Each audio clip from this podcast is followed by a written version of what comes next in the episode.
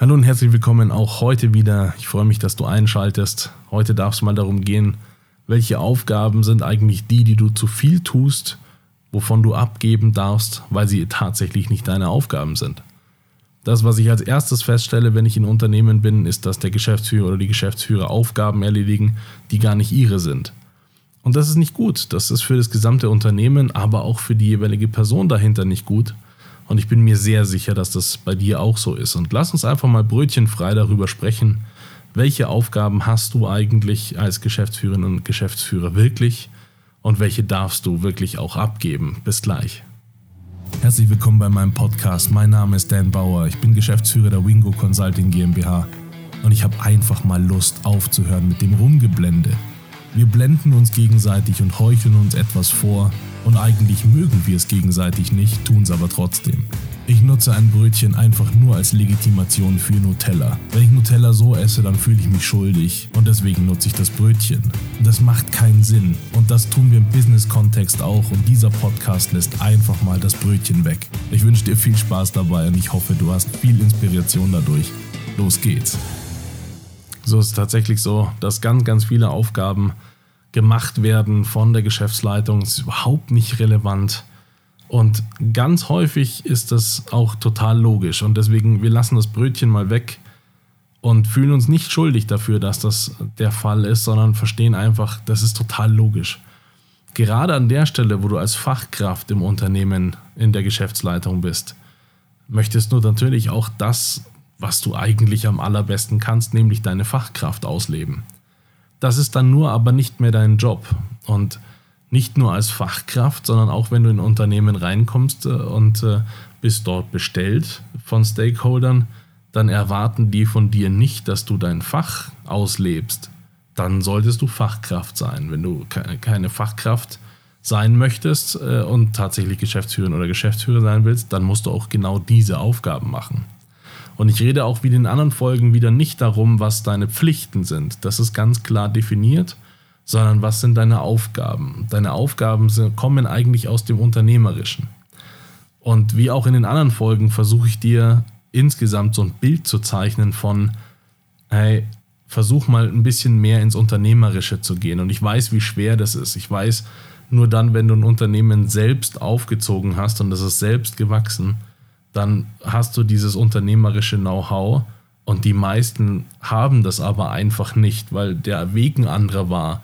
Und gerade auch wenn du dazu gehörst und hast ein Studium gemacht und hast du hier Erfahrung gesammelt, hast du da Erfahrung gesammelt und äh, dich vielleicht sogar in dem Unternehmen hochgearbeitet zur Geschäftsführung, dann hast du diese unternehmerischen Skills gar nicht und äh, das kann man dir auch nicht vorwerfen. Und selbst dann, wenn du ein Unternehmen hochgezogen hast, ich kenne echt viele Leute, die sind in der Geschäftsleitung, die haben das Unternehmen selbst hochgezogen, sind aber von sich aus gute Fachkräfte und keine Unternehmer. Und jetzt können wir uns die Frage stellen, bist du eine gute Fachkraft, die ein Unternehmen führt, dann musst du diese Aufgaben gleichzeitig stemmen. Und das stelle ich mir in meiner Welt, das, also ich weiß, was Unternehmertum bedeutet und wie, wie aufwendig und wie schwierig die Aufgaben sind.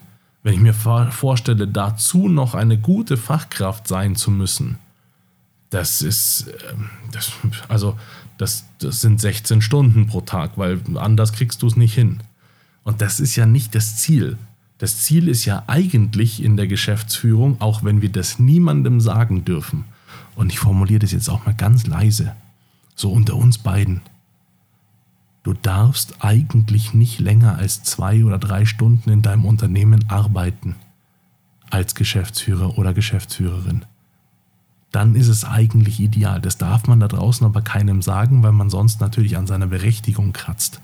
Das wäre natürlich nicht richtig. Deswegen machen wir das nicht. So, dann kommen wir in den normalen Modus zurück, weil jetzt sprechen wir wieder offen. Wir tun also so, dass wir möglichst 10 Stunden am Tag ausfüllen, möglichst 12 oder 13 Stunden am Tag und sind möglichst in ganz, ganz vielen Meetings. Und wenn es am allerbesten läuft, dann haben wir Besprechungen vom, also die Königsklasse ist quasi, du hast eine Besprechung vom Meetingraum zum nächsten. das ist der, das ist der Killer. Also dann, dann kann man davon sprechen, hey, das ist echt ein krasser Geschäftsführer, das ist echt eine krasse Geschäftsführerin, weil die haben so krass viel zu tun. Das müssen solche Tiere sein. Das ist so toll. Ist auch total inspirierend, denen zuzugucken, wie sie völlig rotieren und versuchen in dieser Rotation noch irgendwie den Fuß in allem drin zu haben und sich um alles zu kümmern. Das ist cool, das ist der direkte Weg zum Herzinfarkt oder der direkte Weg in eine Depression, wenn du mich fragst. Es ist auch einfach nicht deine Aufgabe, das alles zu tun. Aufgabe sollte vielmehr sein, wenn wir jetzt mal Brötchen weglassen und sagen, hey, pass auf, in Zukunft hast du bitte nur noch zwei Stunden am Tag, wo du Geschäftsführer oder Geschäftsführer bist. Den Rest bist du bitte Unternehmer. Dann lass doch mal klären, was heißt das denn? Welche Aufgaben hast du denn dann eigentlich als Geschäftsführer und Geschäftsführerin? Und das ist die Unternehmensentwicklung. Und diese Unternehmensentwicklung darf einem konkreten Ziel folgen, nämlich deinem.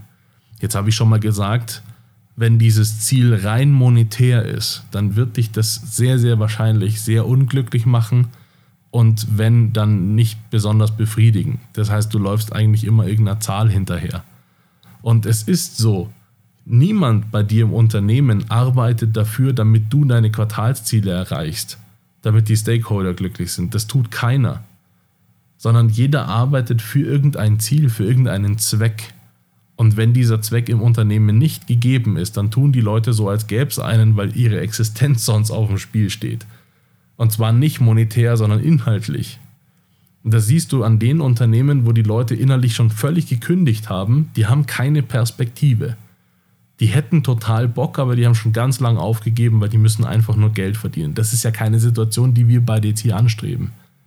Das ist ja nicht das Ziel des Ganzen, sondern das Ziel ist ja, am besten ein hochmotiviertes Team, Team haben, die tatsächlich genau auf das ausgerichtet sind, wo jeder den ganzen Tag Spaß hat und das keine Fantasiewelt ist. Das ist ja anstrebbar, das ist ja auch realisierbar.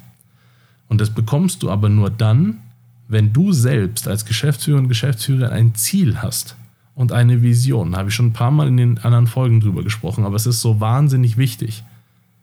Du bist die essentielle Führungskraft, auch wenn du ein Unternehmen hast, das meinetwegen eine kollegiale Führung hat, wo es nur noch formell einen Geschäftsführer gibt. Wenn das, selbst wenn das dann bei dir so ist, irgendjemand muss das führen. Wir sind nun mal so ausgelegt, dass irgendjemand das Ganze führen muss. Und wenn das aber nicht passiert, dann führen sich die Leute selbst. Willst du ja nicht.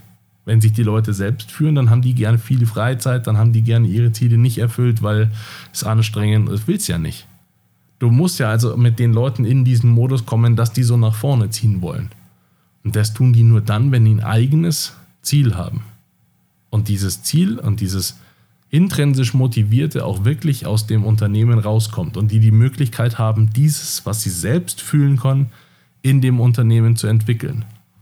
Und wenn das doch der Fall ist, dann ist doch dein Kernjob, und da darfst du wirklich viele Stunden drauf verwenden, weil es ist gar nicht so einfach dann ist doch dein Kernjob nicht Tagesgeschäft, nicht operativ, sondern dann ist doch dein Tagesgeschäft tatsächlich Unternehmensentwicklung, Vision entwickeln, den Teams und den Mitarbeitern das klar machen und schauen, dass es mit deren Warum und mit deren intrinsischer Motivation matcht. Das ist eine ganz hohe Kunst. Und wenn du das Unternehmen so ausrichtest, ich verspreche dich, es gibt ja ein paar Unternehmen, die du dir da draußen auch anschauen kannst. Immer der größte Vorreiter bei sowas ist immer Google. Die alles tun, damit die Mitarbeiter glücklich sind. Ja, logisch, weil die dann, die, also du hast ja bei Google, wenn du arbeitest, nicht mal einen Grund nach Hause zu gehen. Also du hast ja im Prinzip äh, da alles, was du haben möchtest. Das ist schon interessant, dem auch zuzugucken und auch wie motiviert diese Leute sind. Jetzt ist das natürlich maximal manipulativ, da sind wir uns einig. Aber es geht um die Sache an sich, dass die Leute wirklich im Unternehmen sind und Bock haben, da was zu reißen. An die, um, um diese Sache geht's. Und das sollte dein Tagesgeschäft sein. Das sollten deine Kernaufgaben sein. Eine Unternehmensentwicklung, wir wollen in diese Richtung aus diesen und diesen Gründen. Und diese Gründe dann nicht erzählen, nicht wegdelegieren, damit die erledigt werden, sondern deine Mitarbeiter abholen. Abholen, versuchen mit deren intrinsischer Motivation zu matchen. Und da hast du schon so wahnsinnig viel damit zu tun. Und parallel darfst du Entscheidungen treffen. Weil irgendjemand muss das tun. Du hast ja schließlich auch die Verantwortung dafür. Das heißt, wenn ihr in diese Richtung gehen wollt und wollt ihr euch eine Erleichterung reinholen, dann holt ihr euch für diese Erleichterung möglicherweise eine Digitalisierung rein. Das musst du ja entscheiden. Und da darfst du dir bitte auch genügend Zeit dafür nehmen. Und das, was ich aber erlebe, wenn ich in einem Unternehmen bin, ist, dass Entscheidungen an sehr harten Fakten gemacht werden, die dann vorbereitet wurden, die der Geschäftsführer nicht durchsteigen kann, sondern die sind dann in, in Vertrauen irgendwie vorbereitet worden. Das ist aber vielleicht gar nicht das, was der Geschäftsführer wollte, sondern das ist nur an Fakten. Die andere Variante ist Bauchgefühl. Ist toll. Nach Bauchgefühl entscheiden ist wirklich super. Wir entscheiden grundsätzlich nach Bauch. Wir haben irgendwie so eine rationale Seite und danach ist der Funken, der äh, vom Bauch kommt. Das ist alles in Ordnung. Aber das Sachliche sollte schon mit dabei sein. Und mir geht es auch in der Situation gar nicht unbedingt darum, dass es nicht gut vorbereitet werden sollte durch eine andere Person. Das ist ja super, wenn auch wirklich Zahlen und wirklich ähm, deine Informationen, um valide Entscheidungen treffen zu können, wirklich vorbereitet werden. Aber dein Job darf sein, nicht das zu entscheiden, weil das in dein Budget passt oder das zu entscheiden, weil dir irgendwie die Nase von dem passt, sondern du darfst entscheiden, passt das denn zu meinem Ziel? Und das ist etwas, das du entwickeln darfst. Und wenn du anfängst tatsächlich das zu entwickeln und versuchst das mit deinen Mitarbeitern zu matchen, versuchst das mit den Partnern und mit den Lieferanten zu matchen, dass das alles zusammenpasst, dann wird es irgendwann so sein, dass ihr eine komplette Richtung einschlagt. Und diese komplette Richtung könnt ihr gehen. Ich vergleiche das immer mit einer Mauer. Stell dir vor, du möchtest eine Mauer einschlagen. Und dahinter ist irgendwie dann das Ziel, das du erreichst. Und diese Mauer blockiert dich aber. Jetzt setzt du, setzt du da 10, 20 Mitarbeiter an diese Mauer, gibst jedem einen Hammer. Was wird passieren? Jeder schlägt auf dieser Mauer irgendwo hin. Der eine besonders hart, der andere ganz leicht, der andere an der Stelle, wo es völlig sinnlos ist. Und jetzt stellst du dir bitte vor, dass du all diese Mitarbeiter auf einen einzigen Punkt in der Mitte der Mauer ausrichtest und den sagst, im Takt gleichzeitig auf diesen Punkt zu hämmern. Wann wird die, wann wird die Mauer wohl brechen? Am Anfang, wenn jeder irgendwie da drauf schlägt oder dann, wenn alle konzentriert auf einen Punkt schlagen? Logisch, ne? Auf der zweiten Version selbstverständlich. Jetzt kommt aber das Entscheidende und das ist das, wo die Magie passiert. Wenn alle zum gleichen Zeitpunkt auf den gleichen Punkt auf dieser Mauer hauen, dann ist völlig egal, wie viel Power jemand mitbringt dann ist egal, ob der eine besonders viel und der andere besonders wenig hat. Das ist total egal, weil eben die Wucht der, der Konzentration das Entscheidende ist. Und das darfst du, dieses Mauermodell darfst du in deinem Unternehmen verwirklichen. Das ist die Kernaufgabe, die du tun solltest, nicht Tagesgeschäft. Wenn Tagesgeschäft trotzdem, damit du drin bleibst und einen Überblick hast, super. Zwei Stunden und dann war's das. Den Rest darfst du das entwickeln. In den nächsten Folgen geht es genau auch wieder um solch, solche Themen. Das heißt auch, ich werde äh, mal verschiedene Situationen beleuchten und werde mal anfangen damit, einfach brötchenfrei die verschiedenen Situationen zu erzählen. Und wenn dir meine kleine Welt gefällt, dann lass mir gerne einen Kommentar da. Ich freue mich auf dich. Bis bald. Das war's mit dieser Folge. Wenn dir die Folge gefallen hat, dann lass mir doch gerne einen Kommentar da. Wenn du meiner Meinung bist oder auch nicht meiner Meinung bist und konstruktive Anregungen für mich hast, dann schreib mir das doch gerne. Und wenn du einen Partner an deiner Seite haben willst, der einfach mal aufrichtig mit dir spricht über dich und dein Business, dann ruf gerne an. Meine Kontaktdaten findest du in den Show Notes. Ich freue mich auf dich und auf ein aufrichtiges Gespräch mit dir.